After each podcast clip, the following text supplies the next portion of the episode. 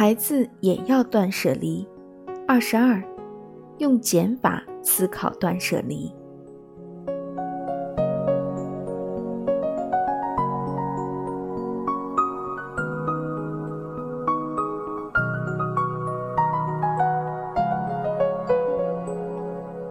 进行断舍离，基本要用减法思考。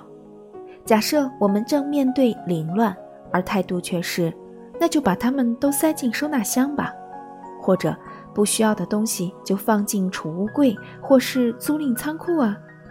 这些都是加法的思维方式。以上不是断舍离。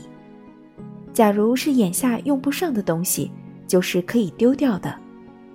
放手不必要、不合适、不舒适的东西，用减法思考才是断舍离的做法。这种思考方式极其有利于学习。父母们往往容易陷入迷信，认为孩子都有无限的可能。虽然这种信任本身并没有错，但是这并不表示孩子都拥有无限的空间。况且，要实现无限的可能，需要付出相当的努力。这种学习很有效果。那家培训机构口碑好，让孩子去吧。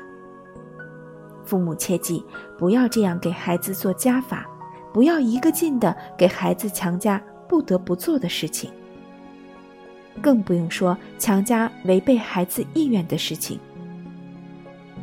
父母先行考虑周全。然后再提供给孩子，这种情况还没那么糟糕。万一不给孩子，将来可能会后悔。有好东西不用是浪费。